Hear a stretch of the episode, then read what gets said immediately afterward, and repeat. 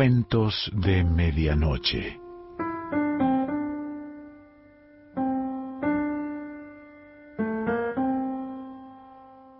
El cuento de hoy se titula Los caballos y pertenece a Siria Poletti.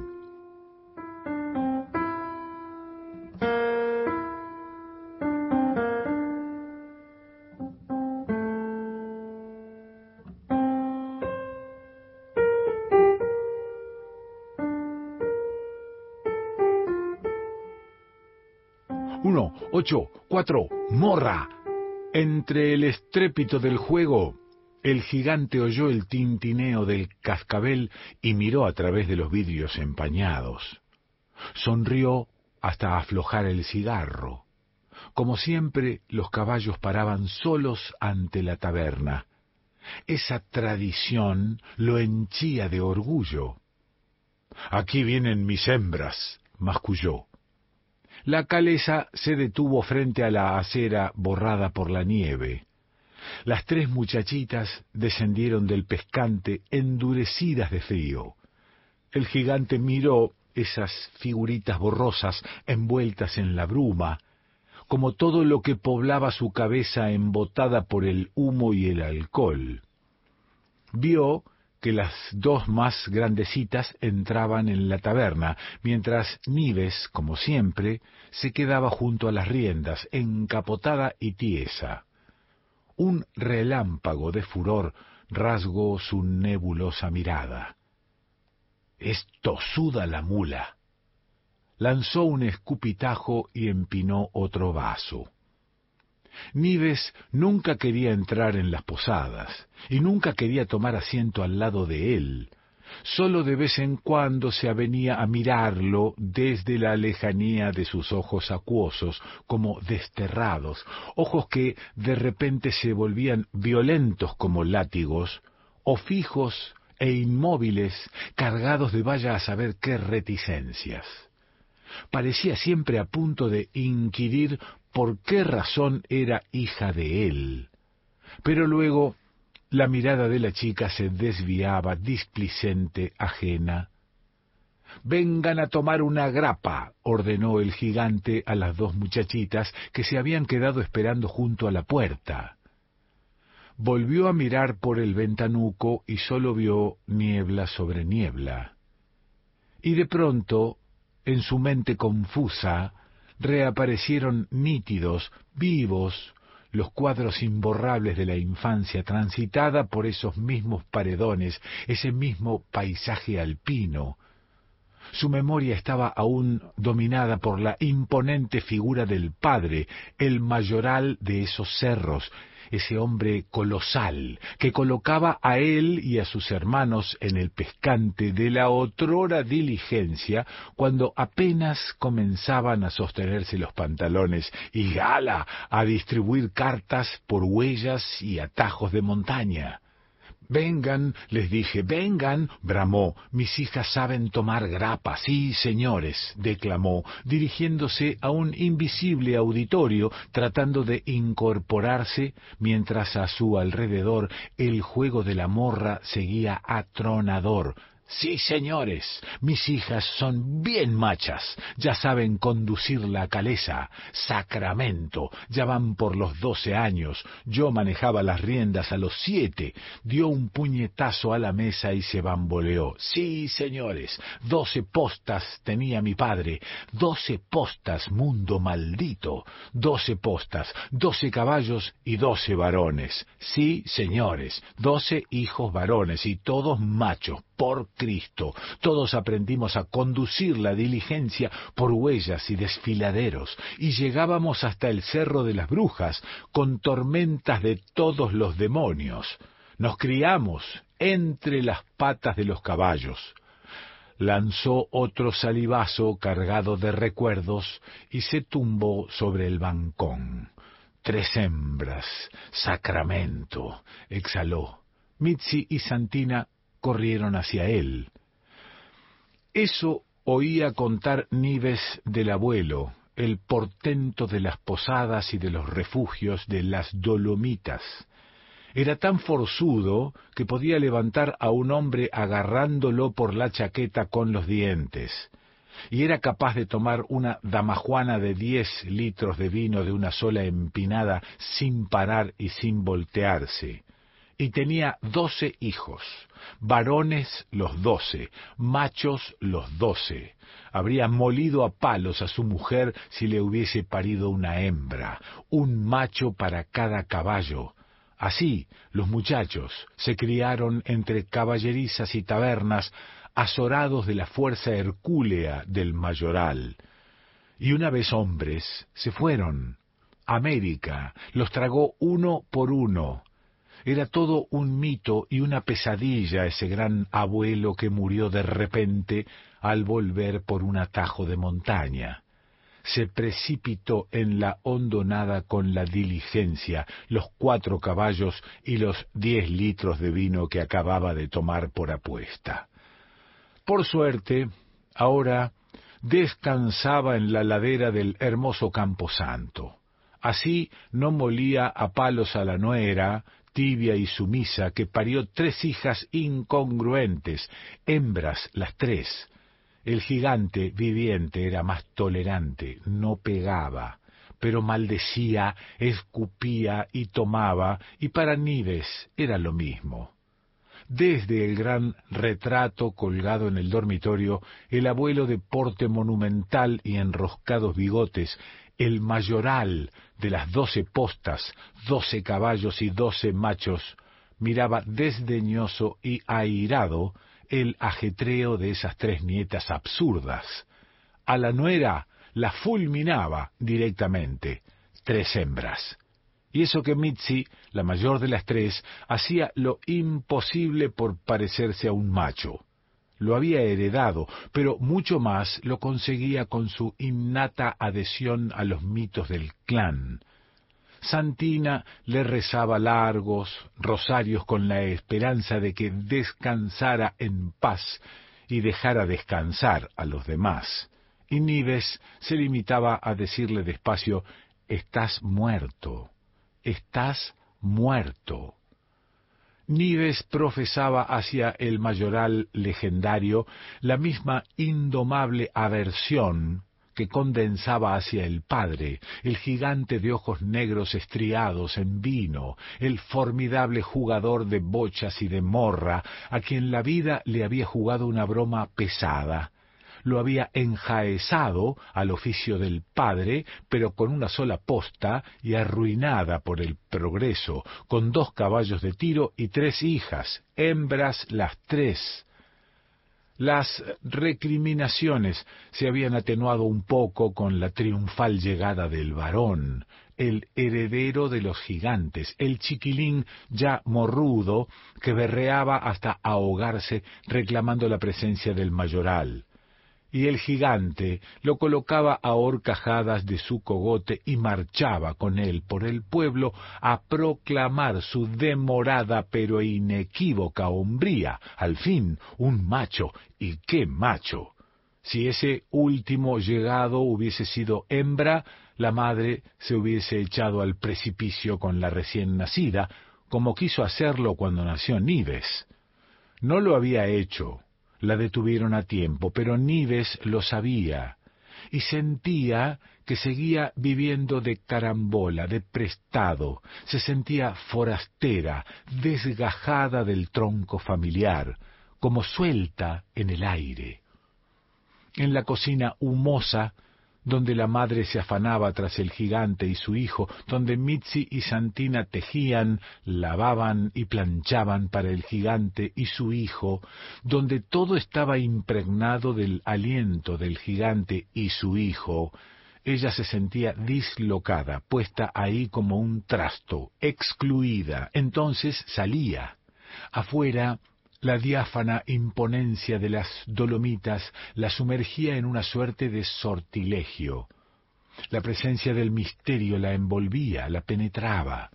En esos momentos la necesidad de respuestas se troncaba en anhelo de ternura, tendía sus manos hacia el sol o hurgaba en la tierra.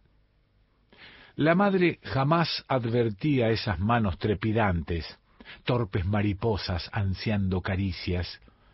La madre besaba las gordas manecitas del minúsculo gigante, el que debía congraciarla ante el gigante verdadero e interponerse entre él y el vino.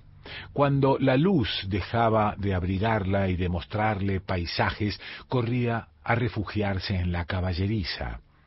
Allí no había retratos, ni gigantes que reclamaran vino, ni madres lloriqueantes o súbitamente celosas que se desahogaban en imprevisibles pellizcones.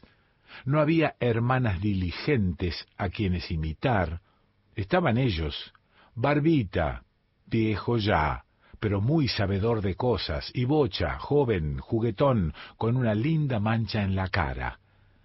A Barbita, de tan viejo, le habían aparecido una verruguita en la oreja y en su mirada se veían pasar los recuerdos. Los recuerdos de cuando era alguien, porque en sus años mozos había sido caballo de grandes señores. Tenía nombre inglés. Había conocido las ciudades y el gran mundo. Tal vez por eso era burlón e indulgente y nada empacado. Bocha, en cambio, era hijo de honrados caballos de tiro, tosudo y atropellado, pero de buen corazón. Con ellos se entendía y hacía largos viajes. Subía al pescante, se envolvía en la manta, tomaba en la mano el látigo, encendía el farol y viajaba por países de maravilla. A veces cantaba, inventando palabras y sonidos, y en su imaginación desfilaban escenas incoherentes pero deslumbrantes, unidas por un halo de belleza y misterio. En esos mundos, las niñas eran seres preciosos, amados, y los gigantes estaban excluidos, países sin gigantes. De repente lloraba era porque se despedía de las montañas, del lago, de las locas carreras sobre el arroyo cristalizado. Le dolía dejar aquel mundo tan grávido de sugestión, pero presentía que debía irse, que debía desasirse de una madre que quería más al gigante y al hijo del gigante que a ella. Se iría con los caballos. Siempre pasaba lo mismo. Al anochecer, la madre mandaba a Mitzi a uncir los caballos a la vieja calesa y a bajar en busca del gigante. Había que peregrinar por todas las tabernas hasta encontrarlo y traerlo a casa. Cuando nevaba o llovía, Nives tenía miedo de que los caballos resbalasen por esos caminos tortuosos y escarchados. Mitzi manejaba torpemente con sus manos entumecidas por el frío y los sabañones. Entonces, en esas ocasiones, ella también se instalaba en la caleza junto a las hermanas, tan iguales las tres en el abultado ropaje y tan diferentes en la callada angustia. Mitzi estrepitosa y torpe como un muchachote, Santina prudente, mesurada, y ella yerta y cavilosa, siempre sumergida en las visiones gestadas en la caballeriza. Ante la taberna los caballos paraban de instinto y Mitzi y Santina descendían apretándose bajo el enorme paraguas. Entraban en las posadas, miraban, Nives permanecía junto a los caballos que pataleaban y lanzaban largos relinchos de protesta. Les ajustaba las mantas enceradas y les hablaba en voz baja para que la gente no la creyese loca. Mitzi y Santina volvían. No, allí no estaba a la otra taberna, cuesta arriba, cuesta abajo, cuesta del diablo. Mitzi chasqueaba el látigo lanzando palabrotas muy a lo hombre y Santina, cohibida, se ocultaba aún más hasta desaparecer bajo el chal que le servía de capucha. Nives miraba atónita las caras insondables de los serranos, los senderos escarpados, el fluctuar de la nieve, la sutil neblina que desdibujaba los contornos del lago como si de un momento a otro pudiesen aparecer seres fabulosos, o como si fuera su misión grabar en la memoria una película que, proyectada sobre el futuro, eclipsaría toda otra visión posterior oficio que nadie sospechaba, y menos ella. Y así marchaban las tres en silencio por senderos de cabra, senderos en caracol sobre el techo del mundo, en busca de posadas con insignias de hierro forjado de las que salían ráfagas de coros y de vino, ráfagas de hombres, y allí daban con el gigante, empeñado en una rueda de baraja, acalorado por el furioso golpeteo de la morra, o roncando sobre un bancón. Al reconocerlas, el gigante se incorporaba, jovial y espectacular, obligándolas a tomar grapa o licor de moras. Mitzi aceptaba radiante, Santina reconfortada, y ella rehusaba. Cazurra, como mula, se quedaba junto a los caballos, temía entrar, tenía miedo de que el gigante la levantase de cuajo para exhibirla. Esta es la tercera de las hembras, Sacramento, diría, y mula por ser la última. Pero después vino el macho, y qué macho, flor de macho. Acurrucada junto a Barbita y a Bocha se sentía protegida. Si intentaran hacerle algún daño, ellos echarían a correr, o se plantarían en plena calle, empecinados, como ya lo habían hecho. Volvían a casa con el gigante adormilado, satisfechas por el deber cumplido. Mitzi y Santina le quitaban las botas, le servían café, la madre lo miraba, le alcanzaba la ropa entibiada ante las llamas, le servía la mejor comida y el vino que él reclamaba con imprecaciones. Nives se escabullía a la caballeriza, daba avena y heno fresco a los caballos y le decía a Barbita, ¿viste? ¿Qué te decía yo? Tuvimos que salir con la nevisca. Ahora ellos comen, comen. Otra vez los vamos a volcar aunque caigamos nosotros. Total, ¿qué nos importa? ¿No oyes cómo grita? Porque las tres salimos hembras. Pero tú me quieres más a mí que al chiquilín ese, ¿verdad? Y les acariciaba el lomo lustroso, las orejas, el hocico. Le gustaba recibir en sus manos el aliento húmedo. Acostada en la caleza, cerca de la respiración de Barbita, se sentía querida, como en ese tiempo vago, breve y lejano, en el que la madre, asustada por los desmanes del gigante, la apretaba contra el pecho temblando. Lavados los platos, la madre entraba en la caballeriza para recogerla. La encontraba dormida sobre el asiento de la caleza, con una mano extendida hacia Barbita y la otra apretando el látigo. La mujer más atontada que desesperada, sacudía la cabeza y levantaba ese bulto tan pesado, tan extraño para ella, un bulto realmente.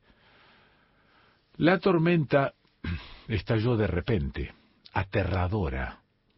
El mundo se venía abajo y el gigante estaba afuera, entre los desfiladeros, había subido hasta el Cerro de las Brujas en las primeras horas de la mañana con una ligera nevisca llevando la correspondencia y la caramañola llena de grapa. El cielo se había vuelto caos, el viento ululaba furioso y la tormenta de nieve tornaba alucinante ese paisaje de cumbres ennegrecidas y de paredones abruptos. En las casas, a la luz vacilante de las velas, las mujeres rezaban. Las noticias se arremolinaban, cada vez más sombrías, y de repente Mitzi, loca de terror y coraje, tomó el trinco y se lanzó cuesta arriba en busca del padre. Nives se hallaba frente al pizarrón del colegio, perpleja ante la cabalística de los números, cuando oyó la noticia. La tormenta había provocado un desmoronamiento. El alud venía rodando por las laderas del Cerro de las Brujas. Quedó electrizada. Barbita y Bocha andaban por ahí uncidos a la caleza conducida por el gigante.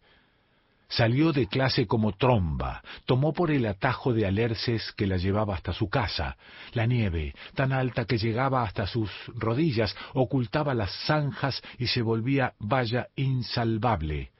Hundía los suecos abotinados en la masa blanca y se abría paso con fuerza de ciega. Las ráfagas se arremolinaban ante sus ojos, heladas y envolventes. Siguió Siguió andando anhelante a tropezones, resguardándose los ojos con el bolso de arpillera que contenía los cuadernos. Llegó a la caballeriza y entró de golpe, reteniendo el aliento. Barbita y Bocha no estaban. En la casa tampoco había nadie. Todos habían salido rumbo al lugar del desastre. Todo el mundo corría hacia allí. También ella sacó un trineo y se puso en marcha. Recorrió el largo trecho de carretera que se empinaba hacia las cumbres, aferrada a la cadena que colgaba de un camión.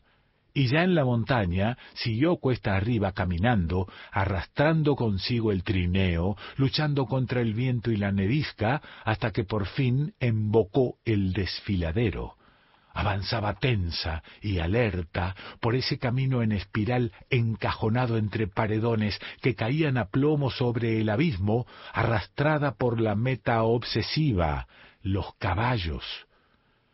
En la opacidad lechosa, rasgada por el furor de los relámpagos, el paisaje tornaba contornos fantasmales, las crestas encapuchadas de nieve o empenachadas de abedules se transformaban en espectros inmensos, glaciales, que se acercaban y alejaban, aparecían y desaparecían. ¿Cómo estaba sola por esos túneles tenebrosos? Había que seguir trepando, y seguía, abriéndose paso a tientas entre la nieve que borraba la huella, venciendo ese miedo penetrante, filoso, oscuramente excitada por el vago presentimiento de que esa ruda ascensión era algo fuera del tiempo y lo cotidiano, algo que se proyectaba hacia el futuro o más allá, algo que asumía la gravitación de ineludible misterio, y seguía, cabizbaja, casi impávida, con todas las fuerzas imantadas sobre la huella ya invisible que debía llevarla hacia Bocha y Barbita. Por fin, entre la nevisca y la niebla del desmoronamiento, divisó el grupo de gente, los hombres con picas y las mujeres con fardos, el viento dispersaba las voces, el negro pañolón que ocultaba la cabeza de la madre le hizo presentir la tragedia. Entonces la invadió una espesa, febril, casi gozosa impaciencia. Avanzó hacia el grupo con ímpetu, se abrió brecha a empujones y se precipitó sobre Barbita, que yacía en la nieve se abrazó a su cuello y lo besó en el hocico, le palpó el pelo, el lomo, y lo ayudó a levantar la mano sucia y fracturada. Y enseguida sonrió a Bocha, de pie, sano y salvo. Tomó en sus manos la mano de Barbita, levantó hacia la madre el rostro radiante y gritó Mamá, mira, no ha muerto, no ha muerto. La madre, sostenida por algunas mujeres, la miró, primero intrigada, sin comprender, y luego con odio, con furioso dolor, y siguió manando lágrimas desesperadamente, y ella, ciega y terca en su alegría, insistió Mamá, te digo que no ha muerto, solo tiene una mano rota. Mitzi le dio un empujón tan brutal que la hizo rodar sobre la nieve. Santina la miró desde una definitiva, crispada distancia. Entonces vio la grieta abierta sobre el abismo, la grieta que la separaba de la familia, y sólo entonces advirtió, sin pena y sin sorpresa, que todos lloraban sobre el cuerpo inanimado del gigante. Siria Poletti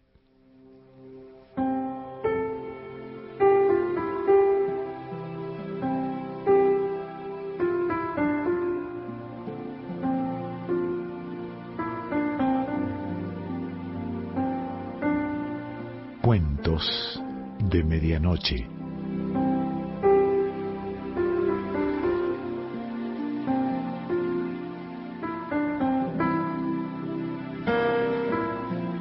Selección Pancho Mondino. Idea y lectura Quique Pessoa.